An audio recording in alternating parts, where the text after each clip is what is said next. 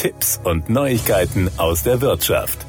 Starkregen und daraus entstehende Sturzfluten haben in den vergangenen Jahren vermehrt zu weitreichenden Schäden an technischen und sozialen Infrastrukturen geführt. Notabflusswege können dazu beitragen, die Wassermengen möglichst schadlos durch Wohngebiete abzuleiten. Damit befasst sich das auf eine Laufzeit von drei Jahren angelegte Verbundforschungsprojekt Urban Flood Resilience Smart Tools, kurz Florest, das nun unter der Förderinitiative Wasserextremereignisse Ereignisse des Bundesministeriums für Bildung und Forschung gestartet ist. Zum Forschungskonsortium gehört auch die Hochschule Koblenz. Die Sturzfluten der jüngsten Vergangenheit haben kleinere Gewässer bzw. hohe Oberflächenabflüsse fernab der eigentlichen Gewässer verursacht. Bei diesen Sturzfluten müssen die Wassermengen möglichst unschädlich durch die urbane Bebauung abgeleitet werden. Technische Rückhaltemaßnahmen sind damit oft überlastet, sodass lokale Objektschutzmaßnahmen im Risikobereich nicht ausreichen.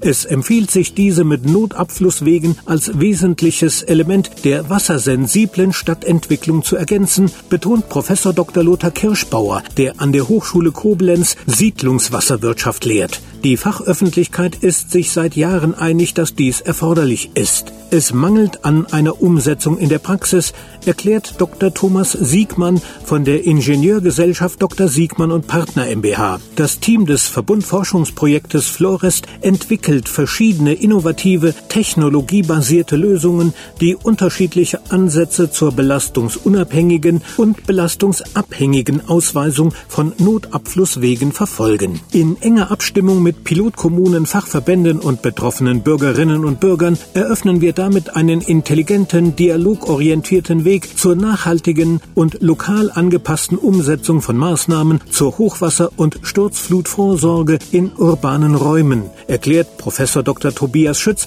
Hydrologe an der Universität Trier. Mit dem interdisziplinären Projekt sollen funktionale und auf kommunale wie wirtschaftliche Anwender angepasste Smart Tools zur Steigerung der Resilienz kritischer Infrastrukturen gegenüber Wasserextremereignissen entwickelt werden. Dabei stellt die kontinuierliche Einbindung von fünf bereits von Sturzfluten betroffenen Kommunen sicher, dass sich die entwickelten Smart Tools in die Praxis übertragen lassen.